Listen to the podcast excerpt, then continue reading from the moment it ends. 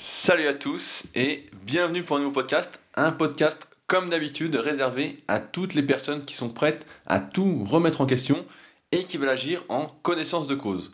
Aujourd'hui, un podcast particulier puisque je serai accompagné de Greg qui va nous apporter son témoignage sur pas mal de domaines, notamment l'entrepreneuriat, mais également un autre domaine qui je pense va vous intéresser à relativiser et à réfléchir à votre propre vie et à ce que vous désirez en faire.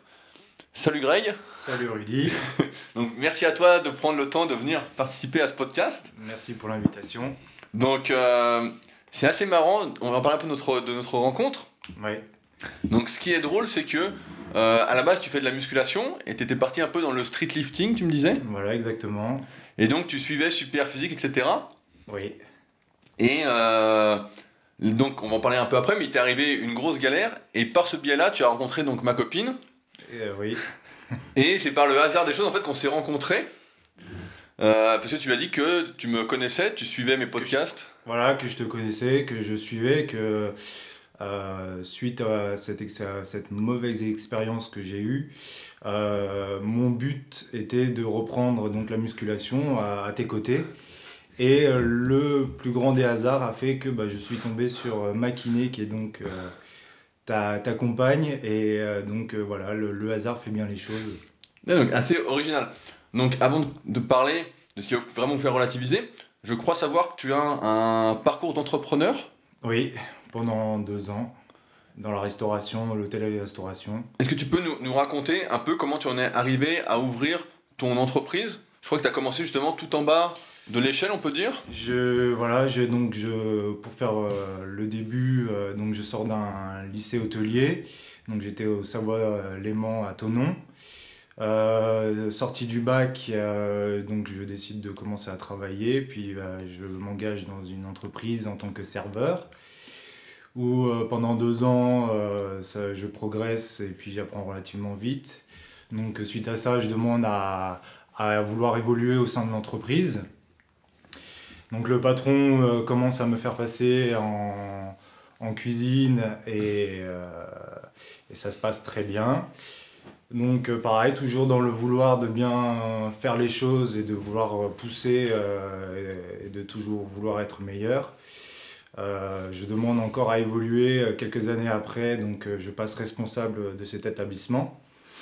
Euh, D'abord en station, où justement pour pouvoir évaluer les capacités de recrutement et tout ça. Et puis ben, la saison s'est très bien passée puisqu'on a augmenté le chiffre d'affaires. Et puis euh, on est resté, euh, donc j'ai rencontré ma femme suite à cette expérience aussi.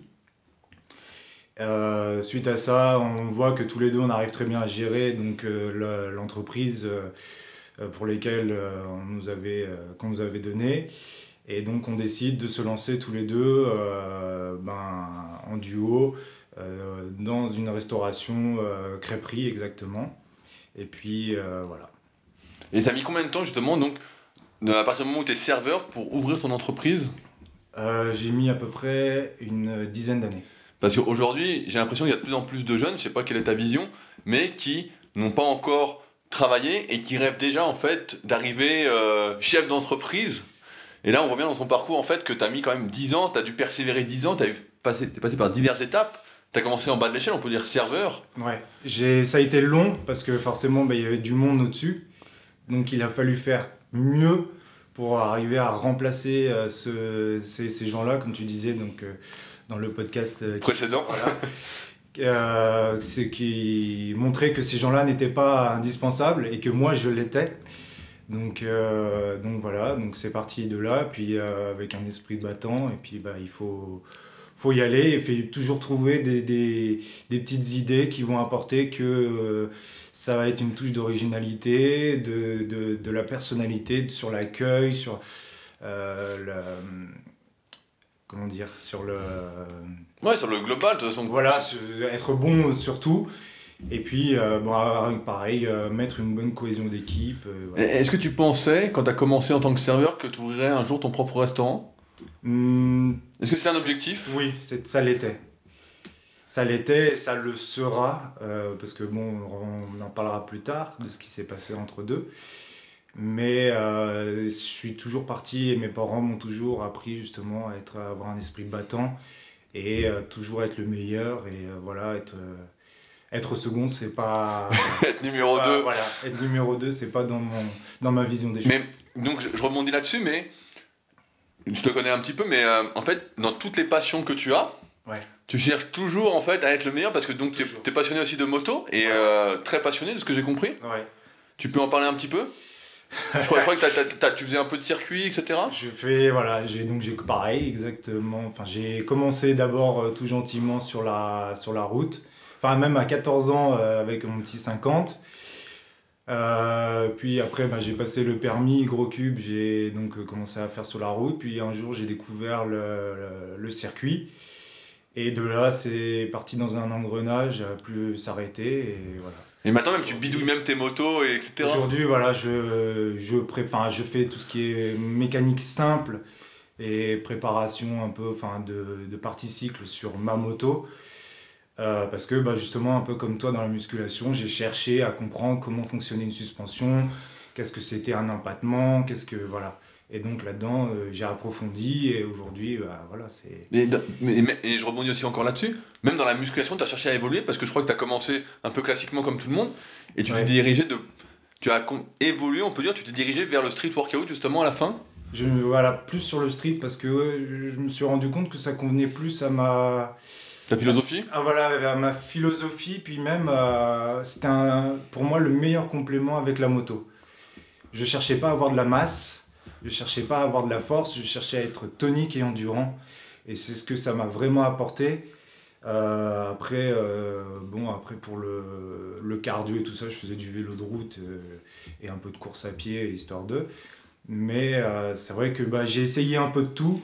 Et ensuite, j'ai vu ce qui me plaisait le plus. Donc là, quand on écoute un peu ton parcours, on peut se dire bah, tout est bien parti, tout est lancé, tout va bien se passer, tu es lancé sur des rails et puis ça, ça va, tu vas être, tu vas être pilote, pilote de moto, le restaurant va cartonner, tout. Et là, il t'arrive une galère. C'est le drame. Et c'est vraiment le drame parce que. Euh, tout allait bien, tout se passait bien. Tout se passait super bien. Je m'entraînais donc pour la moto pour faire mes premières compétitions parce que les chronos étaient bons, le physique était bon, le mental était là. Et malheureusement, euh, je pars en vacances donc, euh, avec ma compagne euh, en juin dernier. Et donc tout se passe plutôt bien. Mais je sens qu'il y a quelque chose qui, qui cloche, de la fatigue. Alors au début, on se dit, bon, bah, c'est... le décalage horaire c'est voilà c'est la, la, retombée euh, du de tout enfin du travail euh, du des, des efforts euh, je, je, dois je dois être en train de me relâcher mon corps relâche donc voilà quelques jours de fatigue sauf que ça persiste et sur cette fin de semaine donc je fais une une randonnée donc de deux heures aller-retour avec ma compagne et puis en revenant je lui dis il y a quelque chose qui va pas, je suis essoufflé, c'est ça pourrait paraître logique, mais pour moi ça ne l'était pas. Et, euh, et donc on continue la journée, je mange, je vais me coucher, euh, chose inhabituelle parce que je ne fais pas absolument pas de sieste. Sauf que là je me suis endormi pendant 3 heures euh, l'après-midi. le lendemain, enfin bref, passe la journée. Le lendemain, euh, on va faire le marché euh, d'Aix-en-Provence. Pareil, trois quarts d'heure. Et là, euh, gros coup de barre. Et impossible de pouvoir marcher. Donc on rentre chez ses grands-parents. Je me refais une sieste de 3 heures. Et heureusement, elle a eu le déclic et en me disant, écoute, c'était pas normal, il y a quelque chose qui va pas, on rentre. Donc on rentre, euh, suite à ça, je, on, je, donc on fait le dîner euh, tranquillement. Je vais me coucher en me disant bon, je dois rattaquer mardi, donc il euh, faut que je, je, en forme. je me requinque pour le week-end. Et dimanche matin, grosse fièvre qui commence à 38. Donc là, doliprane, puis Ferragan, enfin tout ce qu'on connaît d'habituel. mais ça, il se passe rien ça continue, ça continue de monter, 38, 39. Euh, donc euh, ma compagne commence un peu à s'affoler et puis elle me dit là il y a vraiment quelque chose euh, il y a vraiment quelque chose Donc appel des pompiers, du SAMU, mais forcément habitant dans un coin un peu reculé, euh, ils veulent pas monter. Donc elle me prend, elle m'emmène à SOS médecin, qui me font un contrôle. Un contrôle, et là les constantes sont bonnes, mais la température continue. Donc je suis à, ce moment-là, je suis à 41. Ouais, t'es brûlant quoi. Ouais, je suis vraiment brûlant. Puis bon, j'avais euh, j'avais euh, un t-shirt, la doudoune, enfin j'avais tout parce que j'étais complètement gelé. il me dit, mais déshabillez-vous, c'est pas comme ça que ça fonctionne. Effectivement, ça a été une erreur. Donc il, pensait que la température était montée à cause de ça. Mais même en me déshabillant, donc 5 minutes après, il me recontrôle.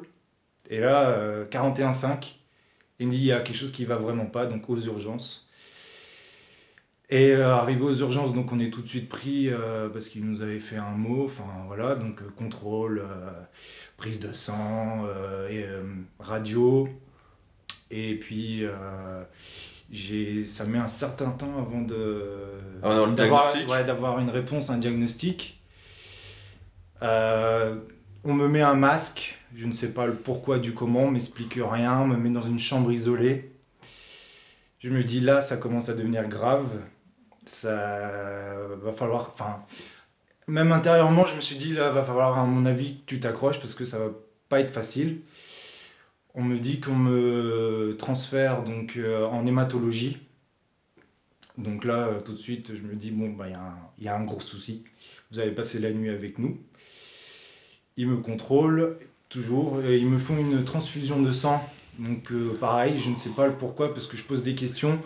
Et Il reste la, un seule, peu vague. La seule, voilà, la seule réponse que j'ai, c'est par précaution. Par précaution, parce que voilà, c'est un peu bas, vous êtes. Euh, euh, comment c'est C'est en, en, anémie, donc euh, taux de globules rouges qui est insuffisant. D'où mon essoufflement, parce que forcément, pas de globules rouges, pas d'oxygène dans le sang, donc voilà. Et puis, ça c'était le dimanche. Le lundi matin, donc j'ai euh, un docteur qui arrive et qui me fait donc une ponction de moelle osseuse. Là, ça commence à. Là, tu morfles, là, tu sens que. là, on commence à vraiment se poser des grosses questions, mais c'est toujours la même réponse. C'est où il faut qu'on vérifie quelque chose. Et donc, ça, c'était le matin. Et à 14h, euh, donc, euh, j'avais mes amis une partie de ma famille qui est là parce que l'autre partie est donc euh, sur l'île de la Réunion et j'avais mon père, ma femme et puis euh, tous les amis proches. Et là, elle, m'annonce, elle demande à tout le monde de sortir sauf à mon père et, à ma compagne. Et là, je me dis bon bah là, accroche-toi parce que ça va être sévère. Et ben monsieur, vous avez une leucémie. Donc, en, gros, en 4 jours, ça allait super bien et d'un coup. Ouais, et le plus. Enfin, c'est pas le plus marrant, mais c'est. Ce qui est. Euh, même avec mon médecin euh, traitant, euh, on avait fait une prise de sang justement un mois avant pour justement pour que je puisse commencer la compétition. Donc il fallait. Tout ouais, que tu sois nickel. Voilà, donc contrôle au niveau du cœur qui était parfait, le sang parfait, un mois avant. Hein. Et du jour au lendemain, tout, tout, tout a dégringolé. Et là, c'est. Bah, et là, là, on te dit quoi alors On dit leucémie On te dit euh, bon, bah. Leucémie, alors. Euh, et puis, bizarrement, ça me trottait un peu dans la tête parce que le soir, je demande à l'infirmière est-ce que vous pensez que j'ai une leucémie? Et, Ou une mucoviscidose. Je, je, je sais pas pourquoi j'ai pensé à ça. En plus, en m'appelant euh, Grégory, j'ai pensé à Grégory le Marshal, donc je me suis dit, ça y est, je vais être foutu. mais, mais du coup, elle m'a dit, je, je peux rien vous dire. Et quand on dit ça. Ouais, c'est mauvais signe. Donc, elles, ils étaient déjà plus ou moins sûrs du diagnostic le soir, mais euh, voilà, on attendait vraiment les choses euh, le, le, lundi. Et par contre, elle me dit par contre, vous êtes transféré euh, demain matin, c'est en urgence, c'est très urgent. Donc, ils ne savaient pas du tout, mais ils savaient que. Parce que sur Annecy, ils ne peuvent pas traiter la leucémie que j'ai. Donc, c'est une on a su euh, une semaine après que c'était une, leucémie biphénotypique. Donc c'est quelque chose d'hyper rare, j'imagine. C'est rare, voilà. Donc c'est en fait il existe deux leucémies aiguës. Je dis bien deux leucémies aiguës parce qu'après des leucémies il y en a plein. Donc il y a la myéloïde et la lymphoïde. Et puis euh, moi j'ai réussi à mixer les deux. Voilà. j'ai fait un mélange des deux. Donc ça a été un peu euh, un peu compliqué même pour eux de, de voir, parce qu'il a fallu voir avec euh, des instituts de Paris et de Marseille bah, pour découvrir, parce qu'un jour, il me faisait une pré... un- quand, euh, donc ça, j'étais déjà arrivé sur Grenoble, hein, euh, en chambre stérile, parce que bah, il fallait euh, que j'évite tout contact avec euh, les personnes malades, parce qu'en fait, j'avais plus d'immunité, mais ça, je ne le savais pas. On était en été, donc ça va, il n'y a pas trop de, de, de, de, grippe et de, de choses, de gastro, tout ça, donc ça allait. Mais la moindre petite bactérie aurait pu être mortelle. Et euh, suite à ça, donc il a fallu mettre, euh, ils ont mis ouais, 3-4 jours, parce que un, un jour sur deux, C'était un des deux, quoi. voilà, c'était un des deux qui a des deux, une des deux leucémies qui apparaissait. Jusqu'au moment où il y a quelqu'un qui a dit mais non mais en fait il est en train de faire le mélange des deux. Et donc, quel est le, le pronostic vital quand on te dit, voilà, t'as ce type de leucémie? On te dit, Euh. bon, bah, c'est bon, on va guérir ça, ça va aller? Oui, ça se guérit. On dit c'est rare, mais ça se guérit. Alors euh, là, à partir de ce moment-là, euh, c'est prise de sang. Euh, prise de sang, pas encore. bah, et puis c'est tout de suite, on est inscrit donc en tant que. parce que ça ne se soigne uniquement que par la greffe de moelle osseuse et pas autrement. Donc, t'es inscrit sur une liste et Sur une liste euh, internationale. Et, voilà. donc, tu, tu espères être le plus haut placé sur la liste pour que ce soit là Voilà pour, euh, pour avoir bah, quelqu'un qui, qui soit compatible au niveau génétique et pardon, qui est même euh, cariotype que, que moi pour que ça, ça fonctionne. Quoi. Et donc, en plus, là-dessus, t'étais pas trop avantagé parce que justement, t'es hyper métissé. Voilà, tu j'ai métissage de métissage de métissage fait que bah, on a une, euh, une génétique euh, qui apparemment bah, c'est trop de mélange, donc c'est beau, mais c'est compliqué quand on a une maladie comme ça. Et euh, donc pour trouver quelqu'un à l'international qui était compatible, en général les greffes se font entre 100% ou 90%. Donc il faut qu'ils prennent 10 gènes et il faut qu'il y ait les 10 qui, qui correspondent ou les 9 sur 10. Mais après ça devient compliqué. Donc forcément, continuant dans les choses euh, un peu rares, il a fallu que ce soit compliqué. et- et donc là, on, on t'annonce un délai pour euh, trouver euh, un donneur? On, on te donne pas de délai? Non, on me dit, voilà, vous allez avoir votre première chimio qui va durer de tel, de tel jour à tel jour. Ensuite, vous allez avoir euh, de l'aplasie, donc c'est-à-dire euh, la, l'aplasie, c'est la chimio en fait détruit toutes les cellules vivantes du corps. Donc tout ce qui est globules rouges, globules blancs, plaquettes, on n'a plus rien. C'est en stand-by complet, puis bah, du coup c'est euh, des perfusions jusqu'à ce que euh, la, chimio ne fasse plus effet et que la moelle redémarre euh, gentiment sans métastase, donc sans, avec les blast, ce qu'ils appellent dans la moelle épinière, donc sans trace de la maladie. Parce qu'on peut être euh, transfusé en, sang, en, comment, en globules rouges et en plaquettes, mais pas en globules blancs. Les- le plus important, qui est euh, vital, euh, sinon toutes les saloperies, on, On les attrape. et voilà.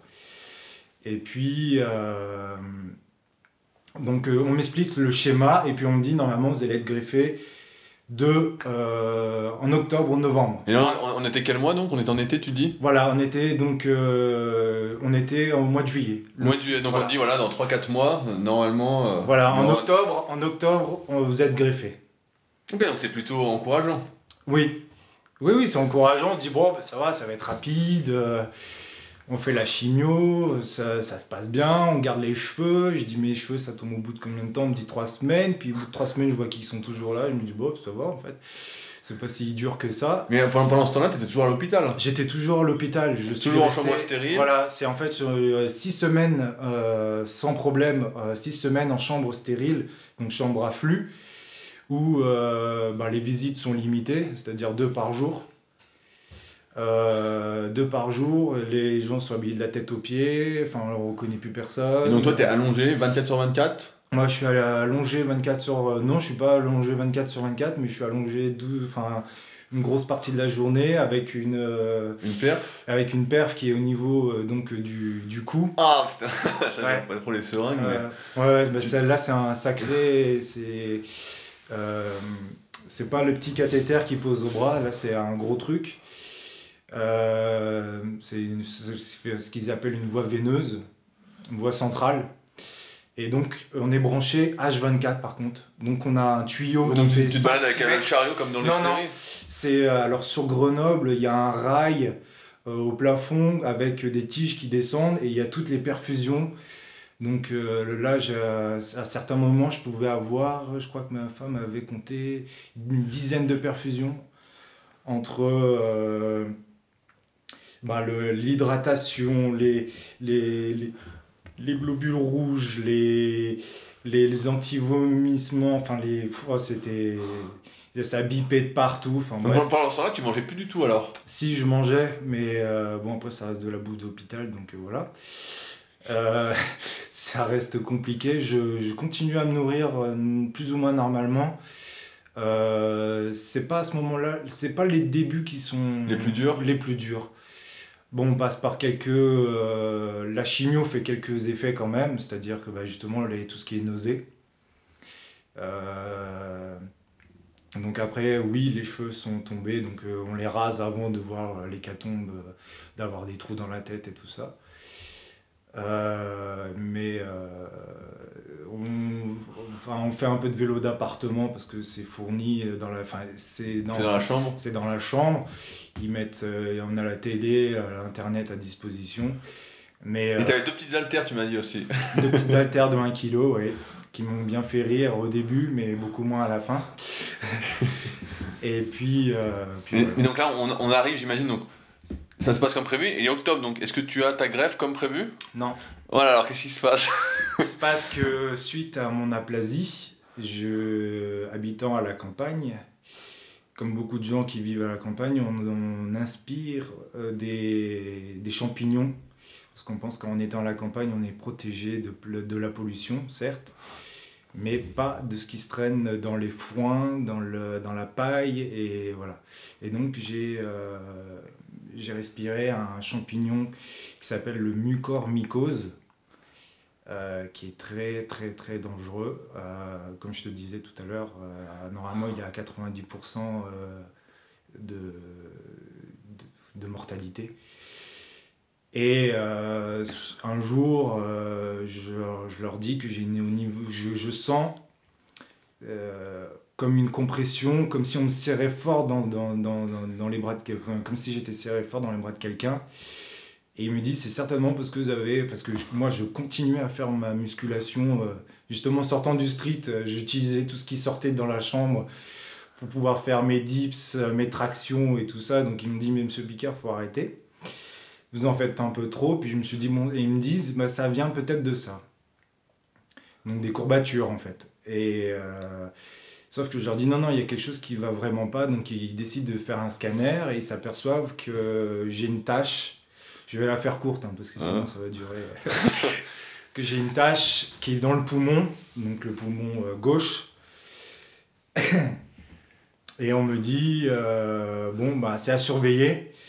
Euh, on a des suspicions sur deux champignons.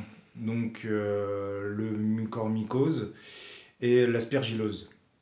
Et euh, qui sont justement deux champignons qui s'attrapent dans les moisissures, les, les foins, la paille et, et tout ce qui est un peu sec, enfin de, de campagne quoi. Euh, donc je suis surveillé par surveillé par trois médecins. Euh, au moment où, enfin il y a un matin, je petit déjeune et puis il y a quelqu'un, enfin une des, des médecins qui arrive et qui me dit, moi j'ai une suspicion sur celui-là, mais par contre si vous crachez du sang, faut nous le dire parce que il peut arriver justement vu qu'avec la, la chimio, les pla- le taux de plaquettes euh, descend. Euh, on peut avoir des, des, comment, des, euh, des irritations ou des donc irritations qui peut qui, qui peut faire couler le nez ou cracher du sang. Et elle me dit mais voilà les symptômes de ce champignon là si ça arrive vous allez cracher du sang mais à quantité relativement élevée dans des glaires ou donc euh, c'était pas euh, on, on se voit euh, faut pas se faire Oui, l'image oui, c'est pas. Tu... faut pas se faire l'image de film d'horreur voilà, à, la- à Alien euh, où je vais cracher des boules de sang, enfin voilà. Et puis je suis content parce que on me dit bah voilà, Donc je... il se passe deux jours et puis je commence à effectivement cracher du sang. Donc je le signale. Mais l'infirmière, elle, est restée sur les plaquettes en me disant oui, oui, bah, c'est à surveiller. Et voilà. Et ça s'aggrave. et le problème, c'est que ça, ça, ça s'aggrave. Et jusque... Donc, on a des visites de médecins tous les matins et tous les soirs pour voir bah, si tout se passe bien, si euh, ils peuvent soulager des douleurs, euh, parce que bah, on continue à vomir, euh, on a des coups de blues, on n'a pas faim, on, perd le goût, on perd l'odorat. Donc, c'était en plein été, ma compagne, ma mère, enfin, m'apportait des pastèques, mais ça avait. ça avait le goût, quoi. Ça, ça, c'était de... Tout avait le goût de l'eau Non, même pas. Mais même l'eau n'avait pas le goût d'eau. Enfin, c'était, c'était vraiment bizarre. Et puis, euh, et puis euh, un matin, euh, donc j'avais un gobelet où je devais mettre justement tous ces crachats ben, pour qu'ils puissent contrôler. Jusqu'au matin où il y a un médecin qui met le nez dessus. Il me dit Mais ça fait longtemps que vous crachez comme ça Je dis ben, Ça fait une semaine que je le signale. Et là, il me dit Bon, bah, c'est scanner tout de suite. Et là, ils se rendent compte que la petite tache est devenue énorme et qu'elle est en train de me ronger une artère, euh, donc au niveau du poumon. Et que, bah, en fait, euh, s'il n'avait pas, s'il n'avait pas détecté ou percuté tout de suite, ça, aurait été hémorragie, et puis euh, je ne serais plus là aujourd'hui. Donc là, quand, donc on te détecte ce coup-ci que tu as une artère qui est compressée, le poumon, une tache énorme. Voilà. Et donc là, quel est le pronostic alors? Bah, Poumon nécrosé parce que c'est le, champignon avait tout bouffé quoi. Et puis euh, bah, on me dit euh, on vous opère ce soir en urgence. Donc euh, malheureusement bon il y avait quelqu'un d'autre avant moi qui avait dû certainement y avoir un gros problème parce qu'il est passé avant moi quand même. Et puis ils se sont dû se dire il tiendra bien jusqu'à demain matin. Et j'ai tenu jusqu'au lendemain. Puis moi dans ma tête voilà, il s'était jamais rien passé dans ma vie de grave, donc je continue à rester positif. Ouais, tu disais, bon, bah, c'est rien, c'est encore un petit truc. Voilà, ça va être quelque chose, mais euh, jusqu'au moment où justement je vois ce chirurgien qui arrive en me disant, euh, bah, c'est une chance sur deux, quoi. Il dit en opérant, il dit, voilà. vous ne pas vous réveiller. C'est moi qui lui pose la question. Je lui pose la question, je lui dis, mais est-ce que c'est une opération qui est grave ou pas? Il me dit, bah, vous êtes le premier que je vais opérer de ça, et il y a une chance sur deux. Bon, voilà, du coup, je fais bah, façon, est-ce qu'on a le choix? Non. Donc, euh, on serre les dents, on serre les fesses, et puis ben, on y va. Et euh, ben, le lendemain, donc ça a duré 8 heures d'opération quand même. Euh, avec une belle balafre à vie maintenant. Mais ça, tu, tu dirais que tu t'es battu avec un tigre Ouais, ouais, ouais. Ou un requin, vu que je sors de la région, c'est plus facile. Mais donc voilà, donc il se passe ça. donc à la base, je devais rester 6 semaines mais au final, donc, euh, suite à cause de l'opération, je me fais 12 jours en plus euh, en soins intensifs. Et puis. Euh, donc là, tu te réveilles et il te dit bon, bah, l'opération s'est bien passée. L'opération s'est très bien passée. On vous a enlevé tout le poumon nécrosé Trois quarts du poumon gauche. Donc tout le lobe supérieur en fait. Donc il me reste le petit lobe qui aujourd'hui s'est bien redéveloppé. Euh, et puis ben, maintenant, ben, vous retournez dans votre chambre stérile et puis ben, vous, En fait, ils attendaient parce que c'est pareil, en sortant, j'avais encore les drains. Donc deux énormes tuyaux, euh, taille du, du, petit doigt, qui sortaient sur le côté des côtes, euh, qui régurgitaient du sang, enfin un peu de tout, enfin c'était un peu pas top quoi. Et donc j'avais cette valise avec moi, et puis il devait contrôler, à, le jour il la vidait, mais euh, il fallait que ça arrive euh, sous un certain seuil pour qu'il puisse me l'enlever et que je puisse rentrer, rentrer chez moi. Donc euh, ça, ça a mis encore une semaine. Donc là, je rentre chez moi pour récupérer en fait. Parce que c'est justement, on fait une chimio qui durcit, enfin l'induction, ce qu'ils appellent. Donc la première chimio, 6 semaines, on rentre 15 jours à la maison, on repart pour une semaine de chimio, on retourne à la maison une semaine parce que après il faut euh, après c'est différent parce que sur la première euh, chimio en fait on tombe quasiment 2-3 jours après en aplasie mais les autres qui s'appellent donc euh, les consolidations 1 et 2 ça met une semaine avant de tomber en aplasie donc pendant ce temps là ils n'ont pas envie de nous garder et puis ben, ils préfèrent qu'on profite de l'air libre donc on rentre chez nous Sauf que donc dans ces premiers 15 premiers jours, je fais la première semaine pas trop, bah, un peu fatigué hein, d'une opération, d'une anesthésie, d'une chimio. De... J'ai perdu 10 kilos. Je suis rentré à 82, enfin même plus, 12 kilos. Je suis rentré à 82, je sors de là-bas, je suis à 70. J'ai les jambes qui. C'est des flageolets, c'est. Je tremble pour un oui, pour un non, c'est dur. Et un jour, euh, pareil, la rebelote, on pense que ça y est, ça, bah, on va pouvoir réattaquer avec 15, 15 jours de retard, qui décale tout de 15 jours. Euh, ben, d'un coup, je, je, me sens un peu oppressé au niveau du cœur. Mais vraiment, comme si là, par contre, c'était une main qui. Cette fois-ci, c'était plus le, le, le, thorax. Enfin, le, ouais, le, torse, complètement. C'était vraiment le cœur, comme si on le tenait et qu'il y avait quelque chose qui empêchait. Et en fait, euh, ce qui s'est passé, c'est que post-opératoire, ils ont effleuré euh, la paroi euh, donc qui protège le cœur. Ça a fait une petite entaille et il y a du liquide lymphatique qui est rentré et qui en fait euh, commencé à étouffer le cœur. Donc, il, ce qu'ils appellent une péricardite. Et donc là, bah, monsieur, il va falloir vous repérer. Et alors là, quelles sont les chances ce coup-ci encore? Là, c'est c'est facile. Pour ah, là, c'est facile. Enfin, c'est facile, oui et non, parce que euh, j'ai toujours fait des trucs un peu compliqués. C'est-à-dire que normalement, ça se met autour du cœur et puis voilà. Sauf que je sais pas ce qui s'est. Enfin, ils savent pas trop ce qui s'est passé. Ça a fait des cloisons. Donc, euh, il y a un plâtrier qui est venu, qui a foutu des, plaques tout autour du cœur. Donc il a fallu casser, casser, casser, casser. Donc ils avaient essayé de faire des, une ponction au niveau euh, euh, du, torse. Mais au final, c'est pas, ça s'est pas très bien, enfin en chambre, donc ça s'est pas bien passé parce que je sentais tout, malgré l'anesthésie. Donc ils ont décidé d'arrêter. Et du coup, ils étaient obligés d'être opérés et me, être endormis de nouveau, donc à peine euh, quoi, 15 jours, 3 semaines. De nouveau une anesthésie générale, on vous rendort, enfin voilà.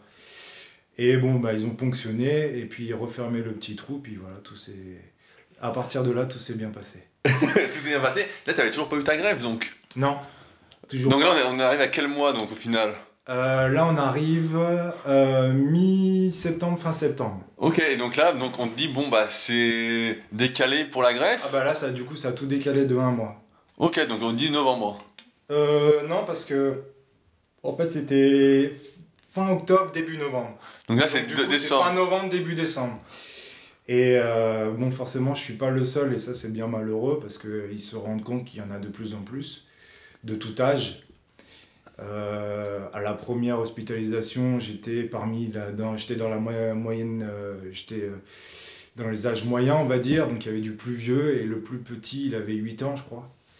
Enfin, je le savais pas, mais ça m'était rapporté par mes parents, par ma compagne et tout ça. Ils disaient, bah, il y a quelqu'un qui a 8 ans, enfin, l'autre qui a 75 ans. Donc ça touche vraiment tous les âges. Et, et donc, euh, pour en revenir, il faut en fait une consolidation. C'est-à-dire vraiment... Être sûr que ça va pas revenir, voilà. Traiter la, la, la moelle que j'avais encore euh, que la maladie ne revienne pas. Voilà, avant de pouvoir mettre une greffe et puis d'être euh, Voilà, c'est comme, euh, c'est comme une couche de peinture, quoi. On met un coup d'après, donc ça c'était l'induction. On met une première couche, ça c'était la conso 1. Deuxième couche, la conso 2. Et après, on attaque la greffe, là c'est la finition, c'est le vernis, et puis voilà, C'est, en gros, c'est un, c'est un peu ça, quoi. Mais, Et donc la greffe, au final, tu trouves un donneur? Là, oui, alors euh, voilà. Parce que dans la liste, au final, ça va pas. Alors, euh, ils se rendent compte que bah, trouver quelqu'un, ça va être compliqué, donc ils se rabattent sur la famille. Parce que comme tu es métissé, justement, ouais. le métissage, t'as pas de donneur et tu es trop loin sur la liste, peut-être euh, Non, c'est pas une question d'être trop loin, c'est en fait, c'est euh, pas comme un don d'organe c'est pas le premier arrivé, premier service. Et, euh, le plus compatible Voilà, là, c'est en fait, on, on m'a inscrit et en fait, ça fait comme, euh, comme à la télé, comme les recherches de, de, de, de, de visage, je sais plus comment, on dit ça. mais voilà, ça, ça, ça cherche les, les, gens qui pourraient me correspondre au plus. Sauf qu'il n'y en a pas eu. Donc, ils se rabattent sur la famille. Donc, en premier, les frères et sœurs. Manque de peau, je suis le seul fils unique de mon père et de ma mère. Donc après, j'ai que des demi-frères ou que des demi-sœurs. Donc ils se rabattent sur eux encore. Et les parents y passent aussi d'ailleurs, en test euh, sanguin. Et donc ma mère est compatible à 50%. Et mon demi-frère du côté de mon père est compatible donc aussi à 50%. Donc là on me dit dans tous les cas vous avez un donneur. Donc euh, je suis content, mais on me dit bon bah par contre c'est à 50%, donc il risque voilà, ça va être compliqué. Euh, c'est pas sûr que ça tienne. Non, parce qu'on a des anti-rejets et ils savent que ça va tenir, mais euh, c'est beaucoup de médicaments. À la base, sur annoncé, c'est 30 gélules par jour. 30 gélules par jour Ouais. Ok. 30 comprimés. Euh, dans ma chance, je suis arrivé à 20 comprimés et aujourd'hui, j'en suis à 15. Ok, donc tu diminues progressivement. Ouais, voilà. Ils ont commencé à diminuer parce qu'ils se sont rendus compte que bah, aujourd'hui, oui, ça va. C'est pas tous les jours euh, le feu, mais c'est ça va. Ça, pour mon état par, par rapport à ce que je suis passé, euh, ça, oui, ça- ils sont, tout le monde est content. Tu procèdes à la greffe donc euh, début décembre? Je fais la greffe début décembre. Et là, on te dit donc combien de temps pour être sûr que ça revienne euh, normal? Euh, un an. Un an. Donc là, je suis euh, bientôt à trois mois. Là. Trois mois, et je crois qu'il y a un test, tu m'as dit au bout de six mois pour voir. euh, C'est alors euh, non, c'est C'est- toutes les six semaines j'ai une ponction. Ok, pour de- voir. moelle, pour voir bah, si d'ailleurs qui doit arriver euh, dans les semaines qui arrivent là la joie et puis euh, c'est euh, la première donc qui s'est fait euh, là en février était bonne parce que bah, du coup la moelle de mon frère de mon de, de mon frère avait complètement écrasé la mienne et donc c'était complètement installé le seul problème, c'est que euh, il- on continue à être sous euh, immunosuppresseur parce que il faut pas que cette moelle s'installe trop vite. Parce que sinon, bah, elle risque de pas me reconnaître mon corps et d'attaquer mon corps. Et mon corps, pour se défendre, enfin rentrer en conflit. Et c'est là où après, ça peut devenir euh, mortel. Mais là, enfin, je synthétise vite. hein. Ouais, t'inquiète pas. Mais, euh, mais euh, c'est est-ce qu'à un moment, durant. Tout... Donc, même si c'est pas fini, tu t'es dit, bon, bah. C'est foutu quoi, j'abandonne, euh, c'est foutu, j'ai plus aucune Oui. chance. Euh, assez vite, d'ailleurs au mois de septembre, quand, après la péricardite. Tu dis, bon, bah. Je, disais à, mon entourage, je dis, foutez-moi la paix, laissez-moi, enfin arrêtez tout, quoi, c'est bon. Je- je- J'y arrive plus. Je voyais euh, mon corps, euh, bah, déjà accepter son corps, c'est tr- très très compliqué. Euh, des années d'efforts, de construction, de, de, pour bâtir quelque chose, et du jour au lendemain, en un mois, tout s'est écroulé. Quoi. Ça, ça a été très dur. On a beau dire que tout va revenir, mais après, ce que les gens, ça c'est, ce que les gens se rendent pas compte, c'est surtout les efforts qu'on a mis pour arriver à un niveau qui, est là, c'est c'est complexe. Là, on parle physique, mais même pour le boulot, peut-être tu t'es posé la question est-ce que je vais pouvoir euh, retravailler un jour, même la moto? Sincèrement, le boulot, là, je m'en foutais complètement. Sincèrement, Là, c'était plus- C'était pas ma priorité. C'était euh, est-ce que euh, je vais pouvoir refonctionner complètement avec un poumon en moins? Euh, Là, c'est est-ce que je vais pouvoir euh, avoir le plaisir juste de pouvoir marcher sans être essoufflé? Est-ce que je vais. Des choses très très simples. Très très simples. Parce que euh, vu que pendant huit semaines j'ai été enfermé dans une chambre, je n'ai pas vu le jour, je n'avais pas l'odeur. Mais quand je suis sorti, mais on redécouvre tout. Est-ce que là, tu as senti l'odeur du thé que je t'ai fait? Ouais, ouais, ouais. Excellent d'ailleurs. Excellent. Mais c'est, euh, c'est, c'est, c'est- On redécouvre des choses très simples Qui paraissent automatiques en plus, quand Ouais. tout va bien, tu dis, bah c'est normal. qui nous paraissent futiles quand euh, tout va bien, mais que quand on sort de. Je pense que même. on- Enfin, je- j'ai- à un moment, j'ai comparé ça à la prison. Je dis, mais même eux, ils arrivent à aller dehors et moi, j'ai pas le droit, quoi. C'est fou. J'ai- Je, je peux pas aller. Enfin, je, je. Ouais, on était emprisonnés. Et j'ai. Beaucoup de gens ont du mal, d'ailleurs, ben, on a des visites après de, de, pendant le- les, les, séjours de, de psy. qui, qui viennent, qui nous demandent bah, comment ça va, est-ce que tout va bien, mais en général on les envoie un peu bouler parce que non ça va pas. C'est Ouais, débile, quoi. Est-ce que ça va? Non ça va pas. J'ai une leucémie, je vomis tout le temps, enfin je perds mes cheveux, je- j'ai mal partout, euh, je suis branché euh, avec un tuyau, euh, je me mets les pieds dedans, je peux pas faire du vélo, enfin je, je regarde dehors, j'ai la voix sur les toits de Grenoble, mais qu'est-ce que je m'en fous enfin, c'est- Ah, t'avais même pas une belle vue donc. Non, non c'était pas top. T'avais pas la vue en option. non. non, sur la première chambre, non. sur les autres chambres, ça a été. pendant les autres séjours, ça allait. Mais bon, après les autres séjours, ça va. Ça, ça dure une semaine. Quand tout se passait bien. Et j'ai eu la. Bon, ça va, j'ai tiré. euh, j'ai eu. euh, la. J'ai eu toutes les complications au début. Donc après, je me suis dit. Enfin, c'est bon, quoi. Faudrait que ça s'arrête, quoi. Que, que le reste, ça, ça se passe correctement. Aujourd'hui, euh, je touche du bois ça se passe bien, mais euh, bon, voilà, Pendant combien de temps t'as as arrêté d'y croire et de vouloir t'en sortir? Est-ce que ça a duré ou est-ce que c'était juste un doute qui a duré peut-être un jour ou deux? Quelques heures, Voilà. quelques heures. Il y a toujours quelqu'un après, euh, donc ma compagne, qui heureusement était là tous les jours, elle venait tous les jours, euh, sans exception. Euh, ma mère aussi qui a été présente, parce que justement elle habite sur la Réunion, quand elle était là, qui venait. Et ma compagne qui a, pas lâché et qui m'a dit, tu peux pas, tu peux pas. C'est pas possible, c'est pas toi, c'est pas dans ton caractère, donc faut que tu tiennes. Et euh, voilà quoi, on se bat après, on, on se bat pour des choses que euh, qu'on sait toujours, qu'on a toujours voulu faire, qu'on s'est toujours dit ouais, on repoussera plus tard, c'est pas grave, j'ai le temps, je suis jeune, j'ai la forme, j'ai... Et quand ça se passe ça, on se dit non, non, maintenant je vais me requinquer, puis dès que c'est ok, c'est c'est maintenant. je, je gagne le championnat du monde de Ah. moto. Euh, Peut-être pas, mais euh, parce qu'il y aura. C'est, c'est, d'ailleurs c'est ce qui m'attire dans la moto, c'est qu'il y a toujours euh, meilleur et voilà. Enfin, et je suis pas au niveau d'arriver dans des pros ou des trucs comme ça, mais c'est vrai que c'est, ça a toujours été une grosse passion. Et même faire euh, juste le plaisir, euh, comme ben, pour les concours que tu fais, juste avoir le plaisir de participer et être dans un Ouais, classement. je, je- juste de faire ton truc en fait, Voilà, tout simplement. Pour, ben, pour se rendre compte déjà à quel niveau on est par rapport aux autres. Enfin, c'est pas. C'est pas non plus après pour avoir de la prétention de dire ben voilà, j'ai gagné, mais c'est. C'est toujours pour pouvoir pousser plus loin et, et se toujours aller chercher les. pour repousser les barrières. Quoi. Là, au- aujourd'hui, donc t'as repris un peu le le sport. Donc au début, Ouais. tu me disais que marcher c'était difficile. Marcher, c'était 300 mètres en 10 minutes.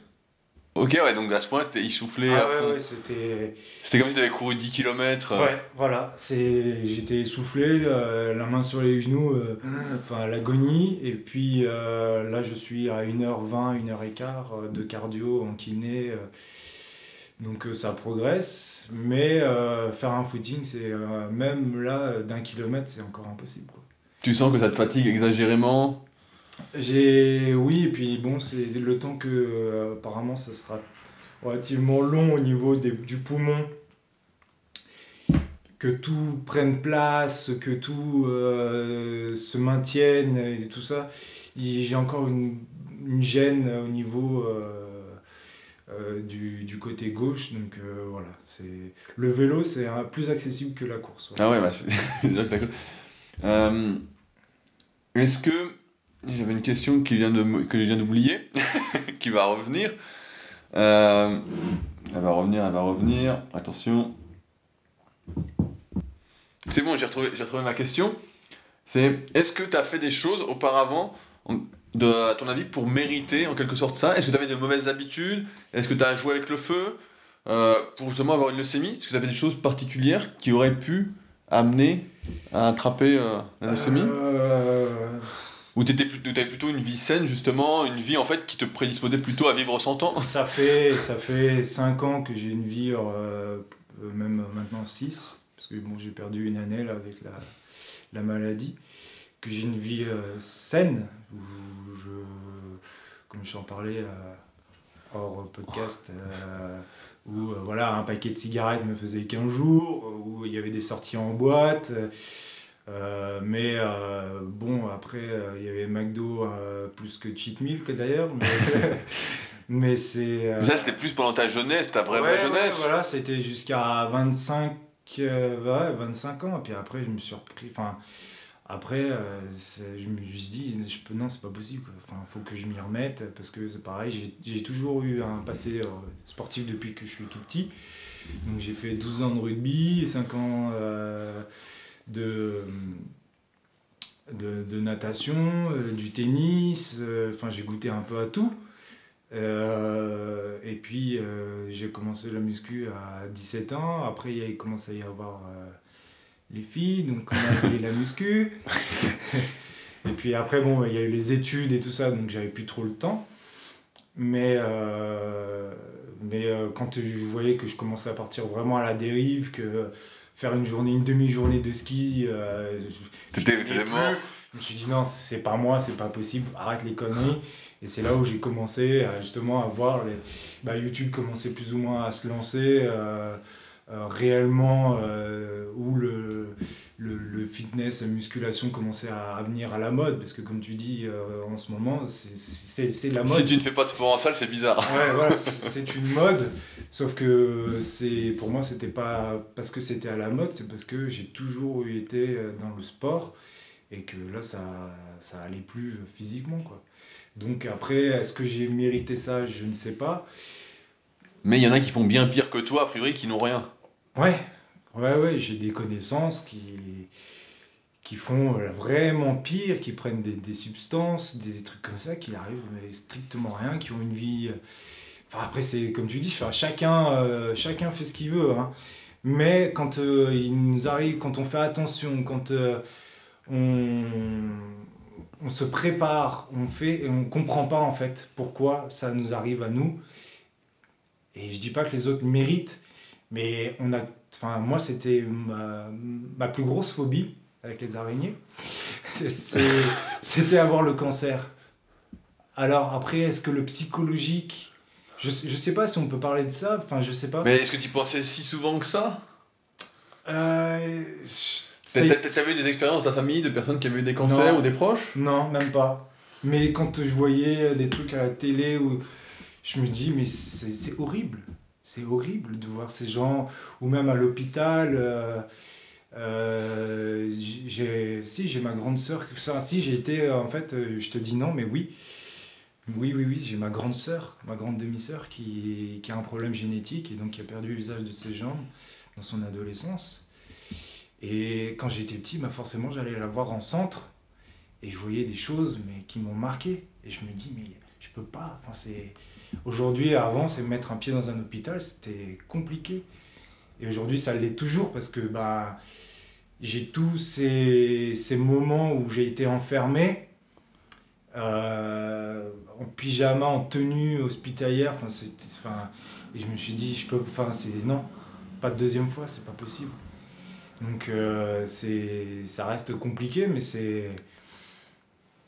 C'est. Ouais, c'est après, c'est comme ça. Si, si, tu devais refaire des choses avant, parce que là, tu dis, bah là, quand tu vas, là, quand tu es en pleine guérison, et que tu vas faire, tu vas plus profiter de la vie en quelque sorte, tu vas moins attendre pour faire les choses, est-ce que tu changerais des choses par rapport à ce que tu faisais avant, à la vie que tu avais, justement, par rapport à la maladie que tu as eue? Non. Non, parce que même les médecins ne savent pas le pourquoi du comment. Comment peut-on expliquer qu'il y a une petite, un enfant de 8 ans, de 5 ans, bah, qu'elle a une leucémie et pourquoi, comment on sait pas. Est-ce que tu vivrais différemment, même dans le professionnel, dans le personnel, dans le sport? Oui, ça oui. Qu'est-ce que tu changerais? Euh, plus, euh, plus faire ce, ce, ce dont j'aurais euh, voulu faire plus vite, oui, ça c'est sûr. Donc tu aurais peut-être ouvert ton entreprise, ta crêperie plus rapidement?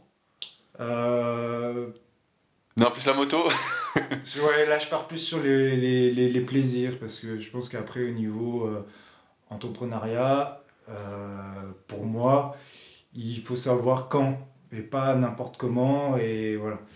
Donc, euh, et même en étant préparé, en étant se dire maintenant c'est bon, ça a loupé. Donc bon. donc voilà, mais bon, on sait les erreurs qu'on a faites. Euh, mais c'est pas un regret, hein, c'est pas un regret parce que bah, justement on apprend de ses erreurs. Euh, quand en musculation, on apprend de ses blessures.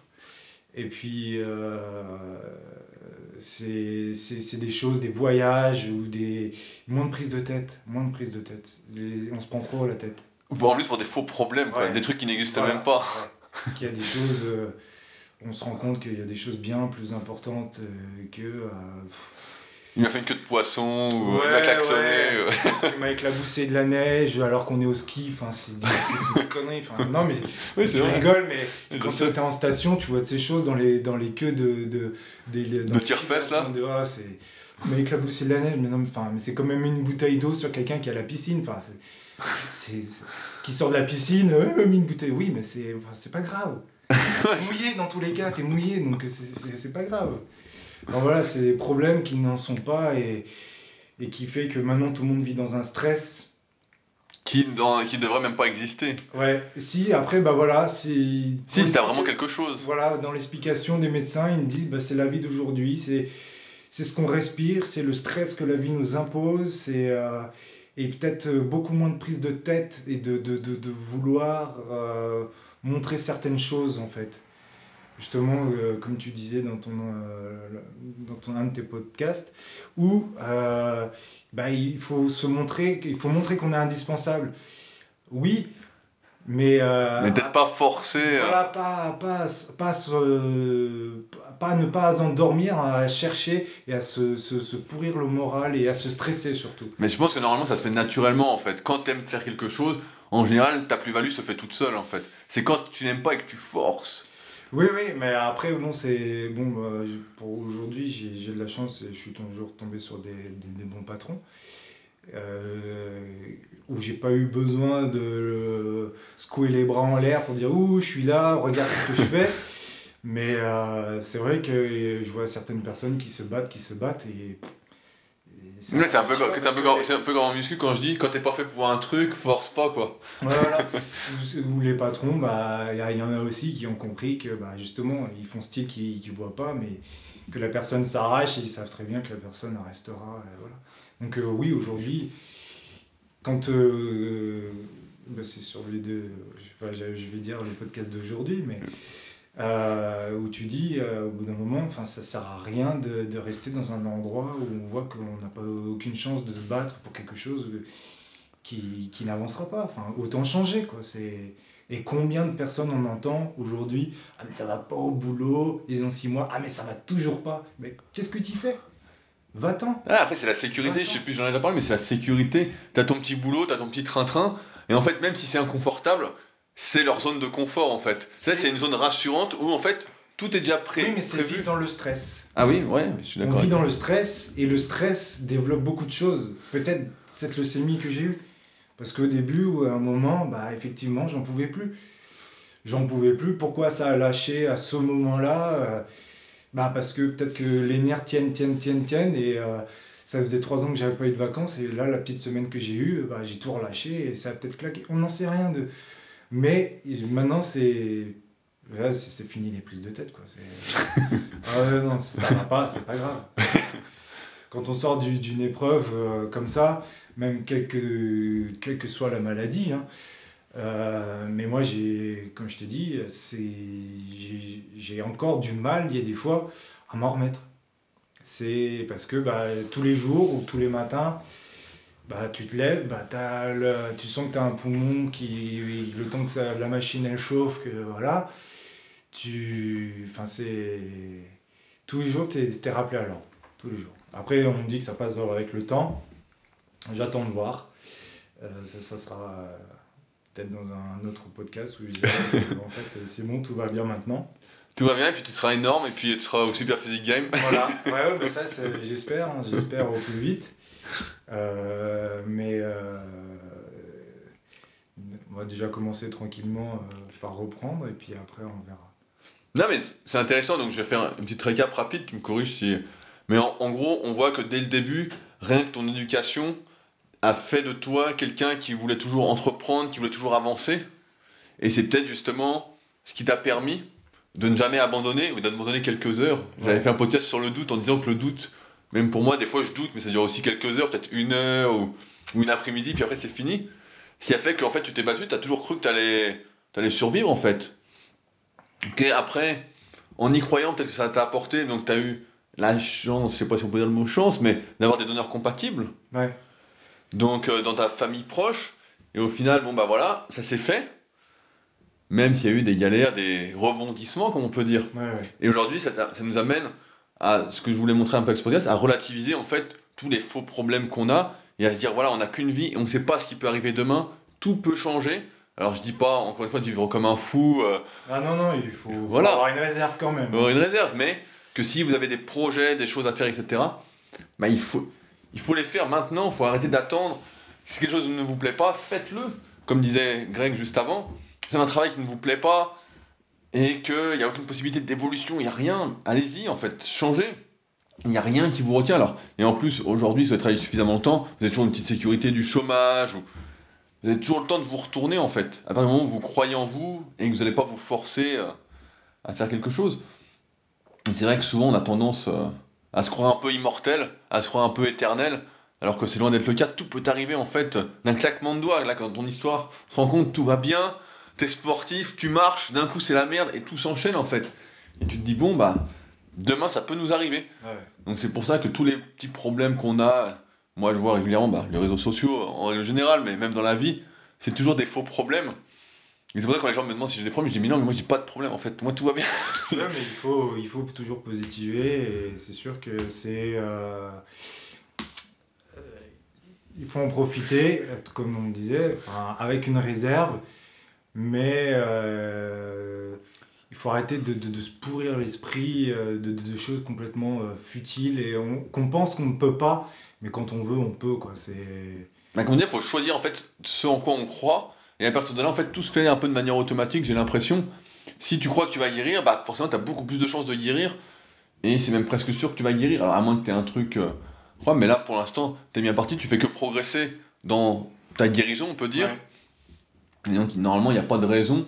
Après, il y a toujours la poisse, mais normalement, tu es bien reparti là pour. euh, Bah, reprendre, euh, jours, je croise un peu les doigts quand même. hein. C'est voilà les, les 45 premiers jours euh, post euh, post-greffe sont critiques, donc je les ai passés. Après il y a les 90 jours, là je vais y arriver. Ça c'est les trois premiers mois sont un peu, on va dire, il y a une grosse chance de, de, de, de rechute. Euh, mais bon, bah, de toute façon, on n'a pas le choix, donc il faut y aller. Quoi. Mais en fait, on, on vit tous un peu, comme on dit, avec une épée de Damoclès en fait au-dessus de la tête, sauf qu'on s'en rend pas compte, et surtout quand on est très jeune, où on se croit complètement immortel, quoi. Moi, je le vois en muscu, Ah ouais, tu fais des trucs dangereux, t'y vas et tout. Alors, il y a un moment, bah, ça te rappelle un peu alors, tu dis, bon, attention, alors que là, c'est sur la vie en général, c'est pas juste une petite blessure, ça peut être vraiment très grave. Et moi, c'est un peu. Enfin, d'ailleurs, moi, c'est un peu ma, ma remise en question avec ce- ce- cette maladie. hein. C'est euh, justement donc euh, de par le, le fait de faire de la muscu, euh, du street, d'avoir une vie saine. Je me suis dit, c'est bon, je fais tout pour. euh, Pour être au top, quoi. Voilà, j'écoute tout ce que Rudy dit. dit. je, je le fais, mais euh, au final, bah, du jour au lendemain, voilà. Et, et j'étais dans cet esprit-là, comme tu dis, mais de. pff, Il peut rien m'arriver, j'ai une bonne étoile, je, je mange sainement, euh, je j'ai pas une grippe, j'ai pas, rien se passe. Et en 24 heures, tout a foutu le camp, quoi. Et c'est. Après, bah, faut- et justement, de, de par la, le sport, euh, c'est ça, c'est que vu qu'on on, travaille malgré tout ben, le, physique, mais le mental aussi, et à toujours vouloir repousser, et heureusement d'ailleurs, parce que euh, c'est ce qui permet, le mental joue dans ces moments-là à 90% pour moi. Parce que si on n'a pas le mental, euh, on reste au fond du lit et euh, on, se laisse, euh, on se laisse aller. On se laisse mourir, quoi. Ouais, on, se laisse, on se laisse aller. Après, euh, bah, moi, je, je sortais du lit, je faisais 20 minutes de vélo. Enfin, quand ça allait vraiment pas, non, c'était pas possible. Mais dès que je pouvais, ouais, je, je prenais mes petites haltères de 1 kg. euh, Enfin, voilà, c'est, je bougeais au, au maximum dans 12 mètres carrés. Ce qui est compliqué, mais il y a toujours, voilà, euh, justement, on développe l'imagination, on travaille avec le lit, enfin, on fait plein de choses pour essayer d'une de s'évader, de dire bah, on n'est pas branché, des trucs comme ça, ou, mais c'est. euh, il faut, faut continuer à y croire et, Et, aujourd'hui, bah, même il y a encore aujourd'hui, il y a des fois j'ai des doutes, mais je me dis, mais je peux pas. Enfin, je sors d'une grosse épreuve comme ça, c'est pas possible. Pas douter. Ouais, de toute façon, on en a tous des doutes, mais quelques minutes maintenant. Après, après comme on m'a dit, hein, c'est une deuxième vie. Euh, après, c'est pareil, la, la greffe, euh, c'est. euh, ça, ça change pas totalement une personne, par contre. hein. C'est- ça, il faut. Ça change la, la, la vision de pensée. Mais le caractère, après, il reste. euh, euh, Ça te devenir plus sage, peut-être. Plus mature. Non que... Ça fait sourire. Je, je sais pas parce que pour le moment je suis encore bloqué. Donc euh, tu vois, je reste à la maison, je vais au kiné, je marche, je promène mes chiens, euh, voilà, je fais pas grand chose de, de fou. Mais je pense que je, je sais pas, ce sera à voir une fois que les médecins, le kiné, tout le monde me dira c'est bon, euh, enfin maintenant vous pouvez reprendre complètement normalement. À voir que, comment ça va se, se goupiller. Mais c'est vrai que euh, là, pour le moment, euh, ouais, je vis, je fais très attention. Je continue à le faire euh, très attention. C'est c'est drastique. Mais peut-on vivre sans faire attention? C'est aussi une question. Je ne sais pas si on peut vivre sans faire attention à sa santé, à pas trop en faire. Finalement, hein, on en arrive tous à un moment à faire attention à soi, Ah ouais, en prévention, parce qu'on sait très bien que, comme avec ton témoignage le prouve, tout peut arriver, euh, et, ouais, encore plus si on fait pas attention. Et oui, non, mais c'est sûr qu'il faut faire. Non seulement il faut faire attention à nous, mais il faut faire surtout attention si ça continue comme ça euh, pour les générations suivantes. Quoi. Comme tu dis, euh, il faut que les choses euh, commencent à évoluer euh, euh, parce que ben, à vivre dans ce stress permanent, dans euh, toujours euh, le, boulot, de, la malbouffe, du suicide, enfin, de, tout ça, ça ça, ça, ça va pas améliorer les choses. hein. Et je voyais, euh, même à l'hôpital, euh, à peine il y avait trois chambres qui, pouvaient partir, il y avait tout de suite après, il y avait de nouveau trois autres personnes qui étaient pas, qui, qui, qui, avaient d'autres maladies, d'autres cancers.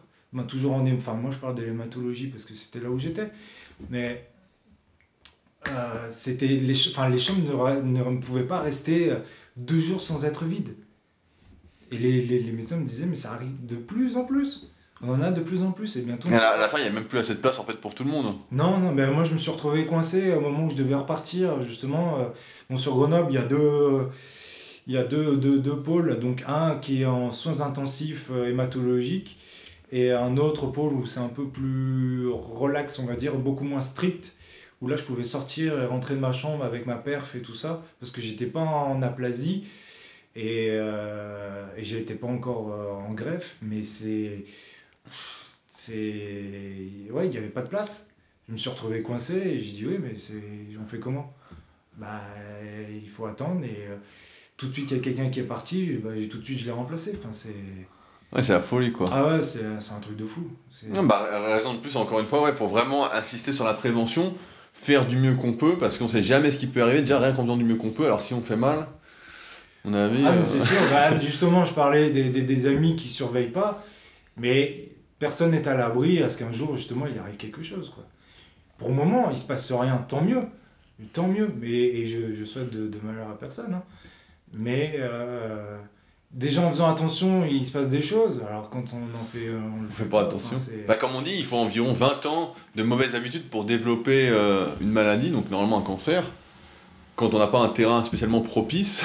donc euh, si en plus on a un terrain propice, bah, ça peut aller beaucoup plus rapidement. Puis Voilà, ça peut frapper à la porte.